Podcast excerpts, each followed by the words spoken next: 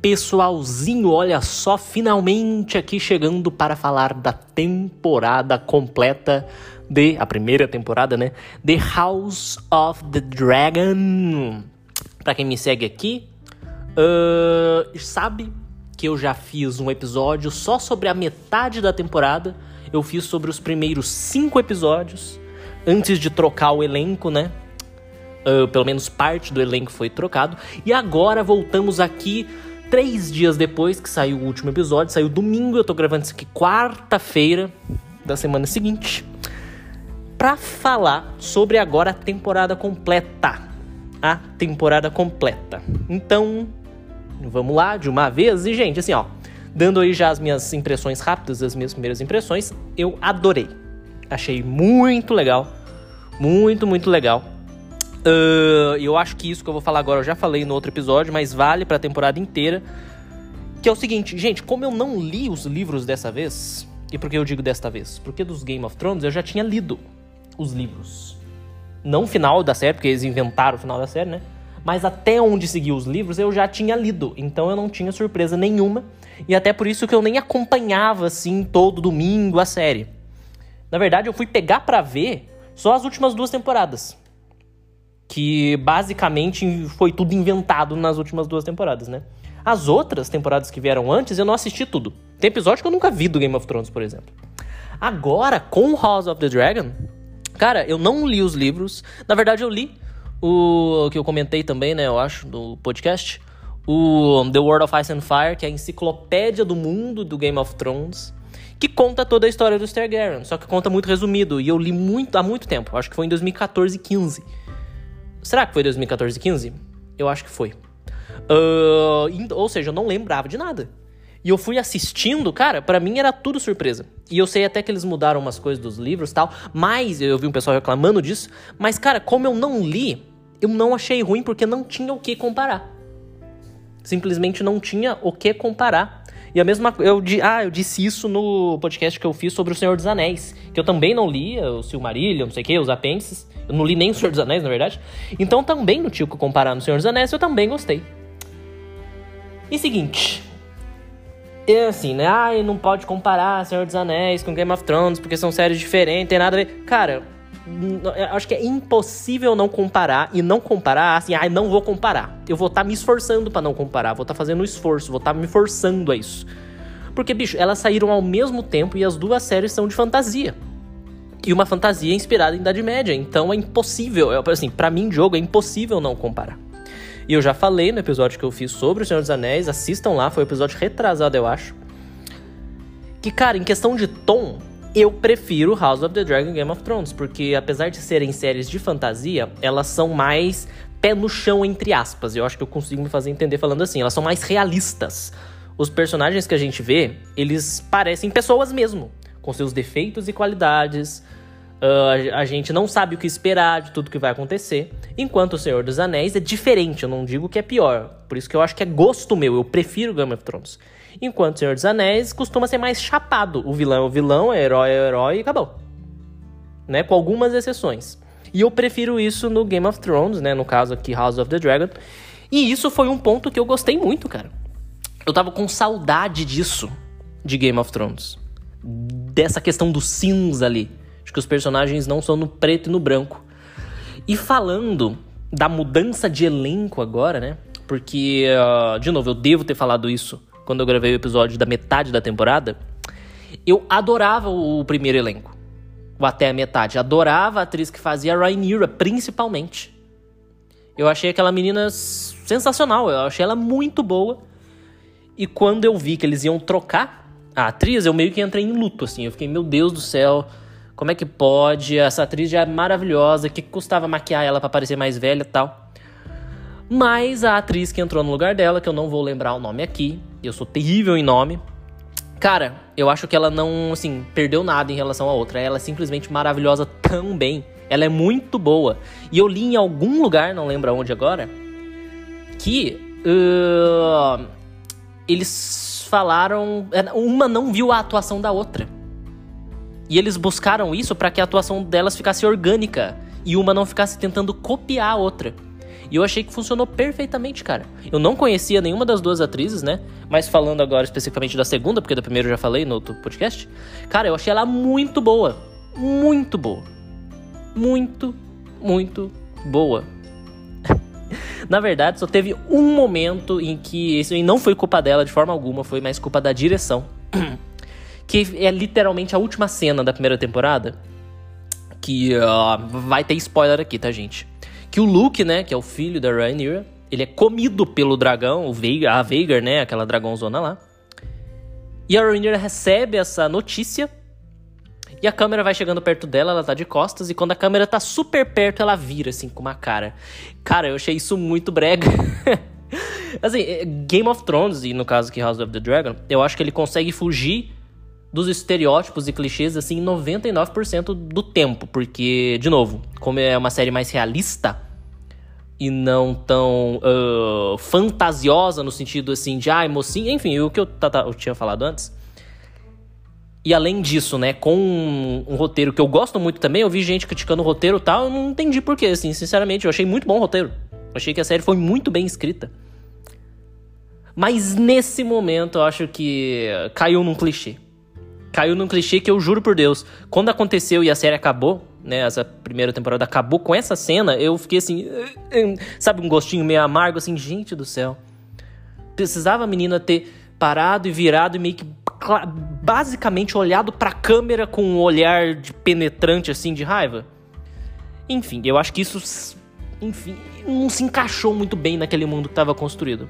Porque, de novo, cara, o mundo é muito bem construído. E se não fosse, eu não estaria reclamando desse finalzinho. Os personagens não fazem esse tipo de coisa em Game of Thrones, é isso que eu quero dizer.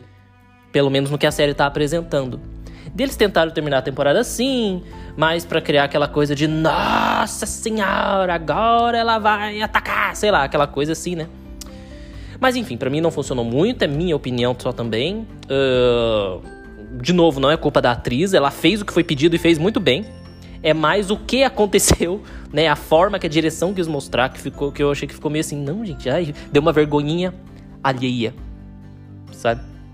Uh, enfim, mas só esse momento. Eu adorei os efeitos visuais. Eu vi gente reclamando também que, nossa, que horror, umas cenas, não sei o que. Bicho, eu comprei. Assim, para mim eu comprei. Ah, dá pra ver que é efeito especial, mas olha, dá, lógico que dá, cara. Nítido que é CG. Primeiro porque o dragão não existe, então a gente vê ali que é um bicho de mentira. Mas, cara, simplesmente de ser um bicho de mentira, eu já aceito. Eu não achei ruim, não tá horroroso. Eu acho que tá ok. Tá, ai, não tá perfeito igual a Avatar, que os bichos realmente parecem de verdade. Não, mas, tipo, cara, tá, tá ok, tá bom. Tá ótimo, não achei horrível, não, não me incomodou nada. Não me incomodou nada isso. Uh, a questão dos saltos temporais agora, né? Porque quando muda o elenco, se não me engano, passa 10 anos assim. E eles mudaram justamente para envelhecer os personagens, né? Para mostrar que se passou um tempo. E o que eu queria falar é que diferente de Game of Thrones, né? Que tudo vai acontecendo, uma coisa em seguida da outra, dificilmente tem. Sim, acho que não tem um salto temporal em Game of Thrones, né? Bicho, no House of the Dragon, a cada episódio que passava, pulavam 5 anos. Se não 10, de repente pulou 7, 3, 6. E a gente fica assim, meu Deus do céu. E isso em si não me incomodou. Não me incomodou, eu achei até interessante ver como é que tava. A Rhaenyra tá sem filho, daí no episódio seguinte já tem 5 filhos ali, 3, sei lá, 4 filhos que ela tinha. Mas isso não me incomodou. Eu vi gente que se incomodou também, que, nossa, a gente não viu acontecendo as coisas. Assim, não, não me incomodou. Para falar a verdade, eu fiquei surpreso, assim, não, não foi um incômodo, eu só fiquei, nossa, pulou esse tanto de ano, tipo, esse tipo de pensamento, sabe? Mas não me incomodou. Eu acho que principalmente por causa das atuações, assim, os atores são muito bons, cara, todos. Eu acho que todos entregam o que tem que entregar, sabe? Não tem nenhum ruim ali. Hum, assim, ok, não tem, sei lá, no máximo tem um okzinho, mas não tem ninguém ruim ali. E esse okzinho que me tá me vindo à mente agora e me fez falar que tem ali um okzinho é o Christian Cole, aquele uh, primeiro casinho da Rhaenyra lá, que depois virou um horror aquele homem. Uh, eu acho a atuação daquele cara ok. E isso aí já me leva uh, a um outro ponto. Cara, eu acabei de falar que existem saltos temporais toda hora. E bicho, eles não envelhecem os personagens. que, que é isso? E, e isso, assim, eu não consegui achar uma explicação para isso. Porque não é que eles ah, tentaram envelhecer e, não, e ficou ruim a maquiagem, não.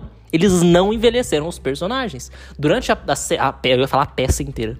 Durante a temporada inteira, acho que deve passar assim, no total, uns. Bicho, deve ter passado uns 20 anos, uns 17, sei lá, 15 anos, somando todos os saltos temporais que teve. E o Christian Cole, que é esse primeiro casinho aí da Rhaenyra, que depois vira um, um horror aquele homem. Falei duas vezes isso, não é repetir, mas é para enfatizar que aquele personagem, né, ele, é, enfim, é um ser humano terrível. Uh, bicho, ele tá idêntico ou se eles mexeram alguma coisa, eu não vi, porque ele está idêntico. Antes e depois do salto temporal. A Rhaenyra mudou porque mudou a atriz também, né? Claramente é uma atriz mais velha, mais bicho. Ele que foi par romântico dela, romântico assim, né, entre aspas, não mudou. O outro também é o Damon. Ótimo ator, adoro aquele cara. Mas também não envelheceu nada, nada. E, e quando eu digo não envelheceu nada, cara, é que eles não botam nenhuma ruga. Ou, de novo, se eles botaram, eu não vi. É incrível, assim.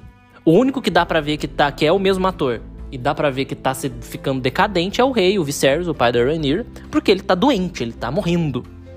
Não é? E eles não especificam ali na série, mas é lepra, né, que ele tem. É isso, né? Uh, enfim. E ele, a gente percebe que ele tá mudando, e a maquiagem é muito boa da série, tá, gente? Eu, enfim, eu, a produção do Game of Thrones é muito boa, né? Eu tô chamando de Game of Thrones, mas é House of the Dragon. Uh... E o Viserys dá pra gente ver que ele envelheceu porque ele estava morrendo. Então eles foram envelhecendo propositalmente o personagem, caindo o cabelo, enrugando mais. O próprio ator estava mudando o comportamento dele. E aqui parar para falar um pouco sobre o ator, né, que eu esqueci o nome, mas gente, ele é muito bom. Eu, eu não conhecia esse ator também. E tem gente que também amou, né? A maioria das pessoas amou a atuação dele, principalmente no último episódio que ele aparece. Tem gente que já tá falando que ele merece um M e tal. Concordo plenamente. O cara é muito bom. Muito, muito bom. O que mais que falta para falar aqui, gente? Um, os dragões, né? Enfim, ah, não sei o que, os dragões. Eu adorei os dragões, já falei, né? Os efeitos especiais muito bons. Eu tenho uma quedinha por dinossauro, então me chama atenção também. Mas assim, eu não gostei da série por causa dos dragões. Os dragões para mim foi um a mais. Se a série não tivesse dragão e tivesse o desenvolvimento e a complexidade que os personagens têm, se mantivesse isso, para mim ia estar tá ótimo também. Os dragões para mim foi um plus, foi um a mais, eu achei que eles fizeram muito bem. Você sabe uma coisa que eu andei pensando esses dias, cara? Que quando eu vou gravar podcast fazendo review, né, as minhas impressões sobre uma série, filme, eu não costumo dar muito spoiler. Eu vou falando das partes técnicas assim, tal, o que eu achei, e eu não falo muito da história, né? E se eu falo, eu falo meio rapidinho, mas eu acabo não dando muito spoiler. Isso que eu tô querendo dizer. Porque, por exemplo, aconteceu um monte de coisa aqui que eu nem tô citando. Ah, eu falei que morreu o Luke, tá? A única coisa que eu falei né? Uh, e eu não sei o que, que eu posso comentar em relação a isso, porque eu sei que vocês assistiram, então não vou contar para vocês o que, uh, o que aconteceu, porque vocês, vocês já assistiram. A atriz da Alicent. É, e eu fiquei chocado, porque eles mudaram a atriz e eu achei as atrizes muito parecidas. As duas atrizes da Alicent. Maravilhosa também. Muito boa atriz. O pai dela, né, pra variar, entra nessa coisa do. É um ótimo ator também. Mas o que eu ia falar entra nisso de que não envelheceu. O cara começou a série velho e terminou velho igual, não aconteceu nada. Ah, é, e uma diferença em relação ao Game of Thrones, né? Que uh, para mim, assim, é muito, muito interessante. É que em Game of Thrones era uma série de disputa entre famílias, né? Por isso que começava com o mapa de Westeros, ia mostrando os lugares pra gente, porque se passava em vários lugares de Westeros. As famílias são de vários lugares de Westeros. O legal de House of the Dragon é que é basicamente, tem exceção, né? Mas é basicamente disputa entre a própria família. Dentro da própria família, entre primos, tios, irmãos. Isso eu acho muito interessante e realmente lembra Succession, que é uma outra série muito boa. Também da HBO, se não me engano, é da HBO, né? Que uh, já que sai uma temporada nova, eu acho. Que também é de empresa, tá, rico, não sei o que, o filho que é herança, não sei o que, esbriga. É uma bagunça assim também. E eu gostei disso. E eu acho que eu comentei também no podcast passado, da metade da temporada, que, cara, que abertura ruim do House of the Dragon. Custar, assim, que, que adianta trazer a mesma música, bicho? Eu acho que eles. eu acho que eles sabiam que a animação tinha ficado brega e sem. Brega não, sem graça, sabe? E eles botaram a música para dar um chance. Mas, gente, custava criar o mapa de Westeros de novo? Porque assim, apesar da série inteira se passar a maior parte do tempo lá em King's Landing, né, em Porto Real, se citam-se lugares diferentes, acaba mostrando um lugar diferente ou outro. Por exemplo, no último episódio mostrou Storm's End, que em português eu acho que é Ponta Tempestade, que eu fiquei sabendo que na série do Game of Thrones eles nunca mostraram esse lugar. Citaram, mas nunca mostraram. Porque, como eu disse, eu não vi o Game of Thrones inteiro, né? Eu só vi o final. Uh, e aqui eles mostraram. Então, assim, tipo, custava na abertura também ter um mapinha de Westeros. Se já trouxe a música, bicho, traz o estilo todo, sabe? Porque que abertura sem graça, não, não entendo nada daquela abertura. Ai, os símbolos simbolizam os personagens. Bicho, eu não entendo nada do que tá ali. Pra mim é um monte de rio de sangue correndo e caindo assim nos buracos. É isso pra mim. Vocês entendem? Vocês, vocês sentem isso também, essa diferença? A abertura do Game of Thrones, eu acho que é uma das melhores aberturas de série do mundo, assim. Porque a gente fica assistindo a abertura. Do House of the Dragon, não. E a gente assiste a abertura do Game of Thrones porque, como eu disse, ele vai se situando a gente naquele mundo. Isso que é o mais legal.